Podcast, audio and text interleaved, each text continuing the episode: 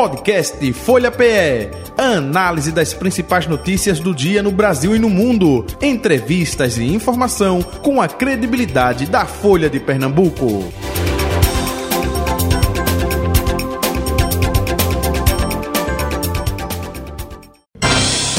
Folha Política. Edição desta sexta-feira, dia 22 de setembro de 2023. O nosso convidado para esta segunda parte do Folha Política de hoje é o deputado estadual pelo PSB, Valdemar Borges, com a gente a partir de agora. Deputado, muito bom dia. Prazer vê-lo novamente aqui na telinha. Seja bem-vindo ao Folha Política, hein? Jota, bom dia, ouvinte. Bom dia, Patrícia. Satisfação é toda minha de poder estar conversando aqui com vocês nesse conceituadíssimo programa. A recíproca é verdadeira, deputado. Estamos, como o senhor disse, Patrícia Breda, também âncora da Rádio Folha FM, com a gente aqui na bancada da Folha FM. Patrícia, bom dia. Bom dia, J. Batista, bom dia, ouvintes, bom dia, internautas, bom dia, deputado. É sempre muito bom estar por aqui participando com vocês desse bate-papo. Perfeito. Deputado Valdemar Borges, eh, semana passada o senhor esteve em Brasília, não é? É, acompanhando até é, reuniões importantes, dentre elas uma com o ministro é, dos Transportes, Renan Calheiros Filho, teve o senhor, a ministra Luciana Santos, né, da Ciência e Tecnologia, e também, se não me falha a memória, o deputado Renildo Calheiros, né, do PCdoB. E o senhor disse que naquele encontro eh, foi bom porque eh, vários assuntos de interesse de Pernambuco foram discutidos. Que assuntos foram esses, hein, deputado? É, Jota, o governo Lula tem tratado Pernambuco de uma maneira muito correta, no meu entendimento. Ele não está valorizando o que separa, ele está valorizando o, o, compromisso que todo governante tem que ter com a população, com o cidadão, com a cidadã. E a gente tem visto isso frequentemente em vários momentos, em várias ações, atitudes do governo Lula. É, todos os ministros têm tratado Pernambuco, é, deixando para trás é, o que tem ocorrido ou não no momento eleitoral. É, Lula não tem discriminado nem Pernambuco, nem nenhum estado brasileiro. É, tem apoiado igualmente aqueles que foram favoráveis a a eleição dele, aqueles que foram contrários à eleição dele, como de São Paulo, e aqueles que ficaram na posição, digamos assim, é, neutra, mas que, é, de fato, agasalhou, digamos assim, no Estado o, os adversários, os bolsonaristas contra Lula. Então ele não tem feito distinção e tem assumido seu papel de governante com responsabilidade, né? Se entendendo que ele governa para todos. Bom, todas, praticamente todos os ministérios do governo Lula têm começado a, a desenvolver intervenções em Pernambuco muito importantes, algumas reclamadas há muito tempo. O Ministério do Transporte, é, capitaneado pelo ministro Renan Calheiros Filho, não tem sido diferente. Ele está é, trazendo para Pernambuco é, obras que foram têm sido reclamadas aqui há muito tempo, como a duplicação da BR que vai dos trilhos até Garanhuns, como a, a, conclusão da BR lá do nosso agreste do polo de confecções e a gente foi lá para conferir essas iniciativas e sairmos de lá com a certeza de que de fato essas obras e outras mais serão realizadas em Pernambuco, sim. É, além do mais, a gente também foi checar com o ministro a possibilidade dele apoiar algumas iniciativas mais voltadas para os municípios. Ele ficou de ver essa possibilidade de nos dizer, porque tem as obras, digamos assim, que são esses eixos, mas tem aquelas outras que dizem respeito mais especificamente aos municípios. A gente foi tratar também da possibilidade de que o Ministério de Transportes olhasse para essa situação. O ministro pode analisar e em breve deve, devemos ter outro encontro com ele como desdobramento desse primeiro. Mas foi tudo muito positivo e assim tem sido né, a relação nossa e de Pernambuco, da maneira geral, independente da coloração partidária de quem esteja mediando essa relação, tem sido muito positiva e assim é que deve ser. E é isso que a gente também cobra da governadora Raquel, que ela trate os prefeitos do município de, do estado de Pernambuco dessa forma, né, sem distinção partidária, sem diferenciar quem é da base e quem não é da base, exatamente como o Lula tem tratado ela. Uhum. O deputado Valdemar Borges, o senhor falou aí eh, de vários assuntos, né? essa questão aí de PEs, eh, eixos importantes aqui para o estado de Pernambuco, conversando com o ministro dos Transportes, Renan Filho. Eh, se fala muito hoje, e até fazendo um link com a própria governadora Raquel Lira, né, que o senhor citou aí, eh, a discussão sobre o metrô da capital pernambucana, que também é uma ferramenta importantíssima para deslocamento da população, a, a integração com ônibus, enfim. E o próprio governo federal vem sinalizando interesse também é, nesse aspecto. Isso foi abordado também nesse encontro é, que, você, que o senhor teve com é, o Renan Filho? Foi. Né, isso tem sido um motivo de várias discussões, não é de agora. Né, de muito se fala na possibilidade da estadualização do metrô. Né, isso tem sido colocado com certa frequência né, pelos diversos governos. E aí eu, eu tenho entendimento que Pernambuco, me parece que a própria governadora também externou isso, e se externou, eu concordo com essa opinião, que Pernambuco não se negaria a receber o metrô. Agora, é preciso que venha também, junto com isso, investimentos federais. Porque não adianta entregar essa batata quente ao governo do estado de Pernambuco e o governo do estado de Pernambuco não ter condições de fazer os investimentos que o metrô precisa, que são necessários para que ele funcione de uma maneira adequada, porque ele hoje vem funcionando muito precariamente. Então, é, isso, esse assunto é um assunto recorrente.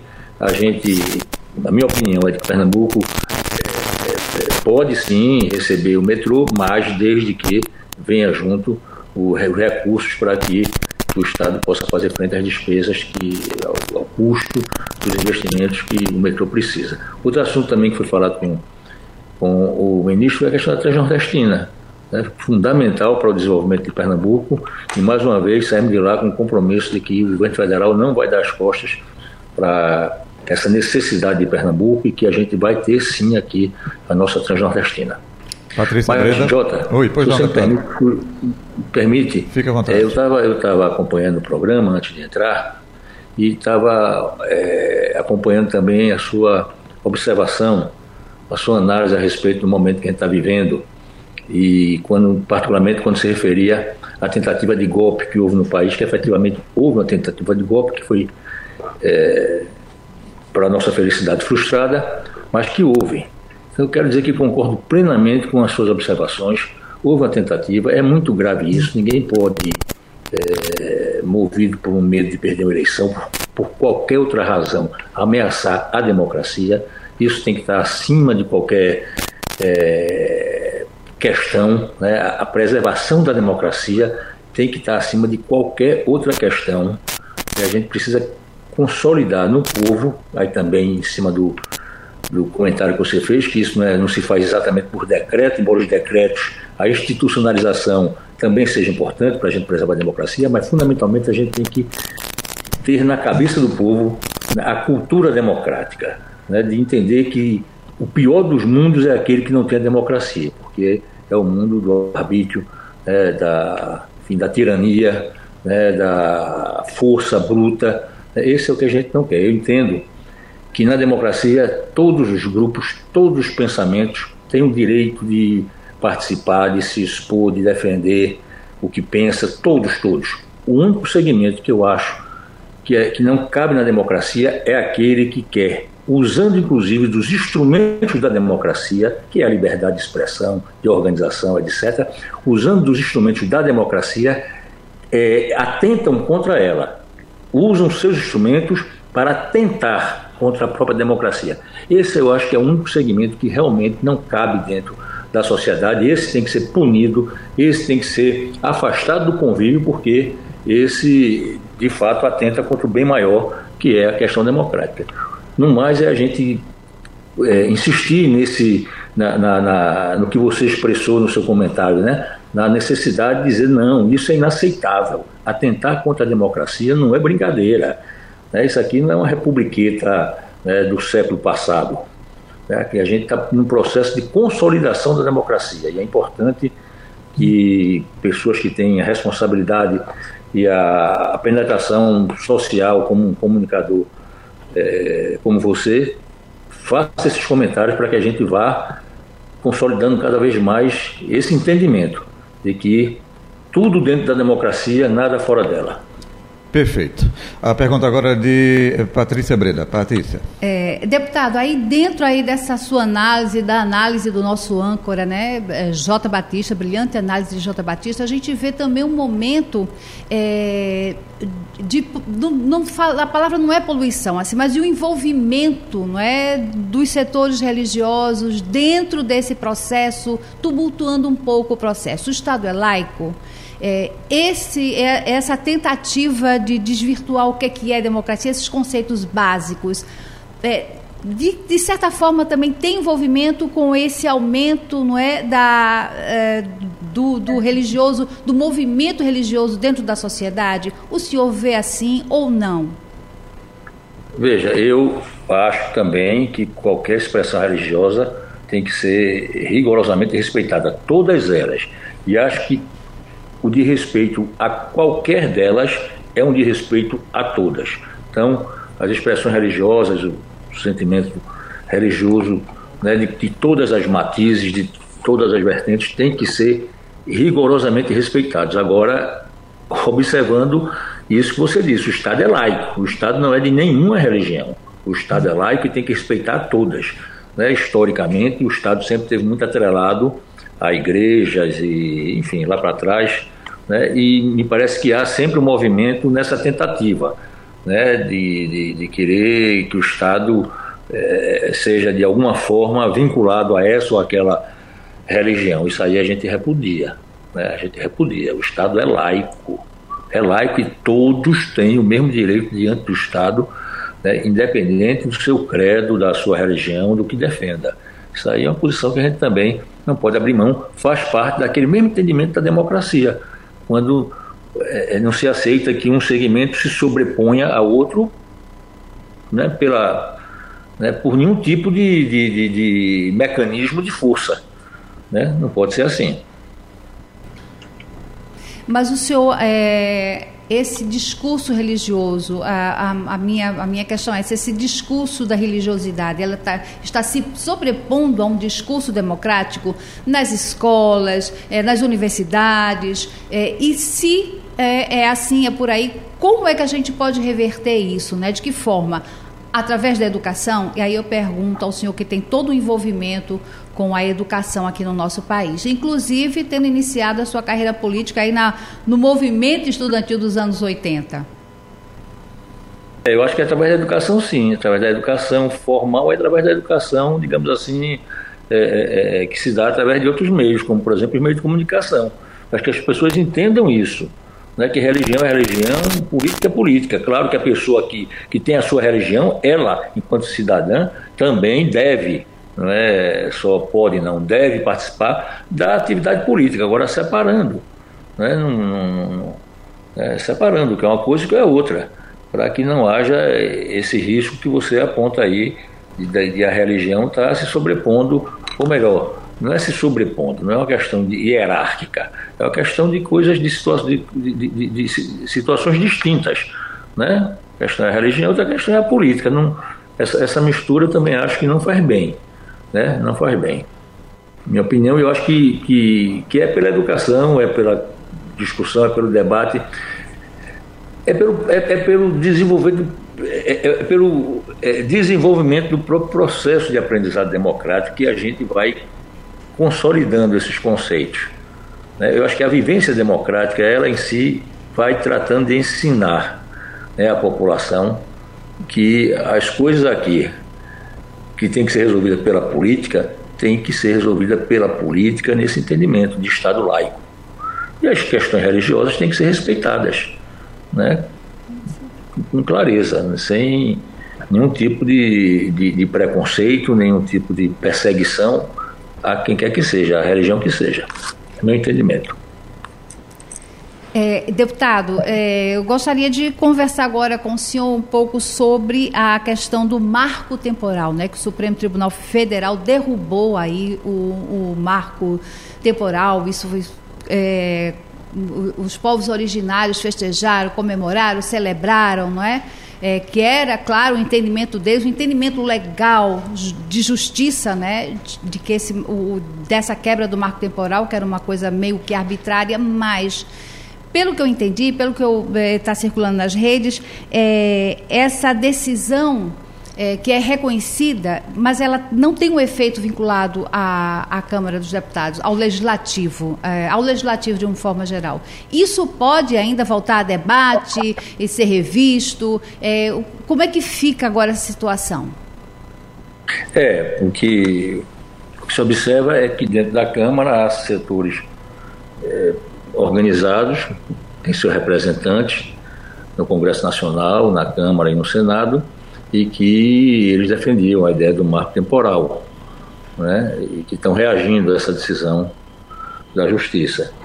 Eu, eu acho que tem que respeitar a decisão da Justiça. Né? Não, que eu li hoje nos jornais é que eles estão ameaçando travar pauta, não votar, boicotar a votação. Eu também não acho que isso seja um comportamento democrático. Né? Houve um pronunciamento da Justiça, é, há que ser respeitado, já se recorreu a tudo, né? ou seja, todos os mecanismos, todos os instrumentos que a democracia é, disponibiliza para debater o assunto é, do ponto de vista é, do, da, da, justiça foi, foi percorrido, todo esse caminho foi percorrido, e agora a decisão que eu acho que está ser respeitada. O que eles levantam, e, e tem que ser visto também, é que tem algumas situações que já estavam cristalizadas que precisam ser tratadas de uma maneira mais específica. Né? Eu acho que, que é razoável que se veja essas situações, mas não é, fazendo valer por nenhum mecanismo, seja de boicote, a votação do Congresso, seja o que for, é, fazendo valer uma, uma, uma, um entendimento que não foi o que a justiça determinou. Então, aí não. Agora que se veja as situações específicas de algumas situações consolidadas, etc., eu acho que pode se fazer um esforço nesse sentido, sim. Muito bem. É, deputado Valdemar Borges, vamos falar agora mais sobre aqui o estado de Pernambuco, enfim, sobre a Alep. É, no início agora do mês, é, dia 12, 13, não me lembro, a gente teve a aprovação do pacote fiscal da governadora Raquel Lira, do governo do estado, nas comissões de finança e administração. Né? Eh, eu gostaria eh, de até passar para o nosso ouvinte, o nosso internauta, o nosso espectador, como é que está o processo andando na casa, eh, deve ir para o plenário a partir de quando e, claro, vocês da oposição com relação a esse pacote fiscal.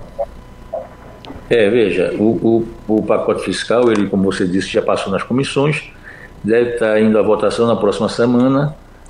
Segundo informações preliminares, talvez entrasse na ordem do dia já na terça-feira que vem.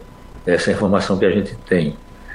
É, o pacote nós votamos contra na Comissão de, de Justiça e não votamos contra naquele discurso, naquela postura que a gente viu aqui em Pernambuco quando Paulo Câmara era governador. Porque naquela época o que a gente via era um discurso raivoso, meio demagógico, né, de uma certa indignidade que a gente está vendo hoje, que, uma indignação, digamos assim, que a gente está vendo hoje, que parece que não era muito verdadeira, era mais um jogo de cena. Quando se acusava Paulo de ser o grande cobrador de imposto, eu me lembro de expressões que eram usadas lá, é, dizendo que Paulo, mais uma vez, bota a mão no bolso do contribuinte, etc, etc. E Paulo nunca promoveu um aumento de ICMS como esse que a gente está vendo agora.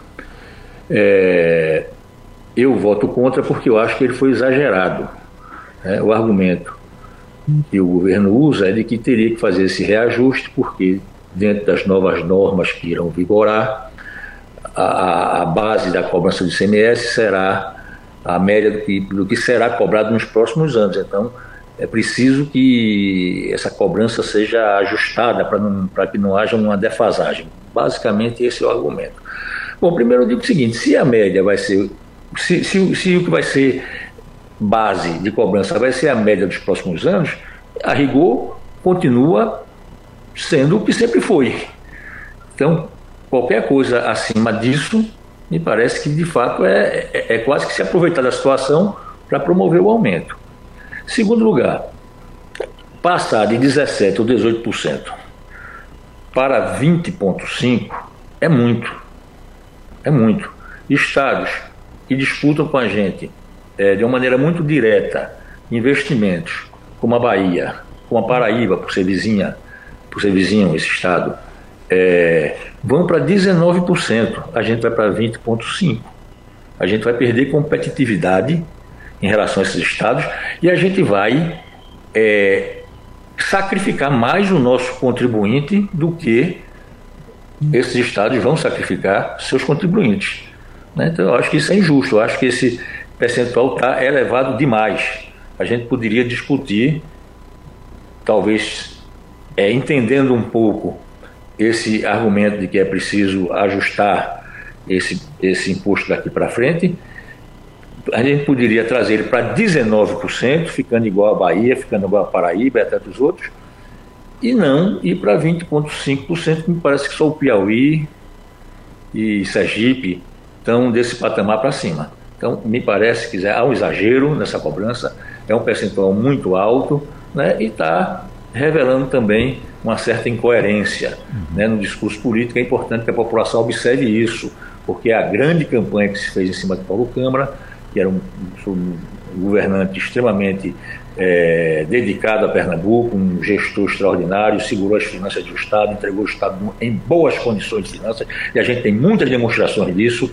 né, de que o Estado foi, foi passado, né, foi entregue numa condição de finanças muito boas, mas o que se dizia dele né, era que era um grande cobrador de imposto. Está aí. A gente está vendo que, na verdade, né, a, a, o maior aumento de imposto e, e, do imposto mais universal, ou seja, daquele imposto que todo mundo paga, todo mundo vai pagar com esse imposto. Uhum. Porque também o que se diz é o seguinte: alguns que defendem o aumento do imposto do lado do, do governo. Eles dizem assim: não, mas outros estados ficaram em 19%, mas criaram o fundo da pobreza. Isso. É verdade, só que o fundo da pobreza ele é criado é, colocando, cobrando imposto de alguns segmentos que podem pagar mais. Aqueles que consomem, por exemplo, bens supérfluos, produtos supérfluos, você vai lá, aumenta um pouco para, com esse valor, criar o fundo e atender programas sociais. Tá certo. Mas, mas, mas não fazem isso um imposto universal. O ICMS é universal. Você aumentar 1%, você está aumentando 1% na, na conta do mais rico de Pernambuco e na conta do mais pobre de Pernambuco. Daí a gente é contra isso. Vamos votar contra, tá certo? Não dentro daquela linha demagógica, como eu já disse, né, que a gente viu aqui é, ser desenvolvido em Pernambuco, mas porque a gente acha que há um exagero é, na, na, na, elevação dessa lei. O deputado Valdemar Borges, o senhor falou aí não é, é, é de governistas, enfim, é, quem defende o projeto, e até aproveitando aqui mesmo, é, no estudo da Rádio Folha FM, vários governistas, ou independentes, como queiram, estiveram aqui e falando, olha, vai beneficiar, por exemplo, os motoqueiros com relação à redução de imposto, isso atinge diretamente nessa camada da população, então é o contraponto também que que os governistas estão utilizando para defender o projeto, viu, deputado? Primeiro, essa redução de PVA, que os governistas têm colocado aí como a grande cereja do bolo da, desse pacote fiscal, na verdade, não é uma iniciativa da governadora. Isso já estava determinado numa lei de Paulo Câmara de 2018, e já determinava que agora, a partir do 24, esse PVA ia cair. Ia cair até mais do que o que ela está propondo na lei dela. Ia cair até mais do que o que ela está propondo na lei dela. Então, essa iniciativa não é exatamente uma iniciativa do atual governo. Se não colocasse nada disso no pacote fiscal, ainda assim o PVA iria diminuir por conta da determinação legal de uma lei é, enviada por Paulo Câmara em 18. É bom que fique hum. claro isso, porque eles apresentam como algo deles. Isso. Né? Agora, veja, mesmo assim, a gente acha importante que baixe o PVA, principalmente para aqueles segmentos que, que usam seus meios de transporte, como moto, etc., para o trabalho. Nada contra, tudo a favor. Agora, a gente não pode vender isso como, ou melhor, comparando com o ICMS, porque IPVA, de qualquer maneira, ele é direcionado para um segmento específico, o CMS é, to é total. Ou seja, o cara que anda de ônibus continua sem nenhum benefício. Continua apenas com o aumento do ICMS. O cara que anda de ônibus que é o mais sacrificado normalmente, ele continua sem nenhum benefício. Esse benefício de PVA dado por Paulo Câmara, tá certo?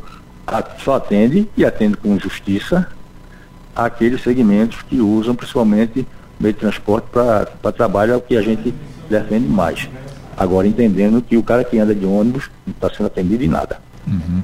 É, é, importante eu trazer isso porque é, quando a gente tem é, candidatos, é, deputados, né, governistas, enfim, eles falam justamente esse link aí com é, é, taxistas, mototaxistas que teriam justamente esse benefício. E em contraponto, como até para recuperar essa perda com esse desconto para esse segmento, aí claro a compensação com de 18 para 20,5 do ICMS. Pelo menos é isso que os deputados falam sobre isso, viu, deputado? Pois é, mas eles, o, o, o, que, o que o mototaxista e o que anda de ônibus, indistintamente, vão ser penalizados no ICMS. O mototaxista vai ter esse PVA reduzido, graças à lei de Paulo, lá de 2018, tá certo? É, mas o de ônibus continua sendo um benefício. E, ou seja, o ICMS é um imposto universal que atinge todo mundo. Muito bem. É, deputado, então, é, o senhor falou aí, é, pelo menos a informação, próxima terça-feira já colocar em votação no plenário, é isso? Foi um comentário que eu escutei. Ah. E pelo, no, no, no, plenário, né? E, e, até aproveitando, pelo sentimento não é, é da casa é, de aprovação, é, é porque tem a ala independente junto com a ala governista que dão é, maioria à oposição em menor número, não é isso com relação ao projeto? É, eu espero que nessa hora essa divisão governista-oposição não seja o fator determinante. Eu espero que nessa hora o interesse de Pernambuco, do contribuinte de Pernambuco, seja o que, enfim, prevaleça. Né? Eu espero também que a coerência política daqueles que sempre se opuseram à, à cobrança de impostos, o, né, os que se dizem liberais, mas que nessa hora a gente vai ver se são liberais mesmo ou não. Eu espero que a coerência né, e interesse de Pernambuco. Por que eu digo interesse de Pernambuco? Porque Pernambuco, Pernambuco vai perder competitividade em relação aos estados vizinhos com o aumento do ICMS neste patamar que a governadora está propondo. Pessoa que tiver que botar uma indústria na Paraíba, em Pernambuco, vai botar na Paraíba, porque o ICMS é menor. Em Pernambuco ou na Bahia, vai botar na Bahia, porque o ICMS é menor. Ou seja, isso atinge o interesse de Pernambuco e atinge o interesse também dos contribuintes pernambucanos. Eu espero que isso prevaleça. É, eu espero que trabalhe mais. Tem uma, uma emenda propondo um fundo para garantir um repasse para os municípios e também vai ser votada. Eu espero que os deputados, porque todos têm vinculações com municípios, votem a favor dessa emenda para que os municípios não sejam, não continuem sendo prejudicados. Deputado Valdemar Borges, muito obrigado pela sua atenção aqui com a Rádio Folha de sempre, viu? Um bom fim de semana para o senhor, saúde e paz, até o um próximo encontro. Gratidão. Eu que agradeço, Jota, agradeço Patrícia e aos ouvintes todos, internautas, todos que nos acompanharam, e estou sempre aqui às horas, Jota, para bater papo, um papo assim como esse que a gente sempre tem a oportunidade de fazer aqui na Rádio Folha. Muito obrigado. Microfones da Rádio Folha também à disposição. Está aí o deputado Valdemar Borges, deputado estadual do PSB, nosso convidado de hoje. Gente, vamos ficando por aqui, agradecendo também a colaboração de Patrícia Breda, na bancada da Folha FM. Patrícia, bom fim de semana para você. Até o próximo encontro. É isso, Batista. Bom fim de semana para você também. Boa tarde, boa tarde, ouvintes, e até uma próxima oportunidade. E assim encerramos o nosso Folha Política de hoje, que fica por aqui. Segunda-feira, de volta no mesmo horário. Valeu! Folha Política. Podcast Folha PE. Análise das principais notícias do dia no Brasil e no mundo. Entrevistas e informação com a credibilidade da Folha de Pernambuco.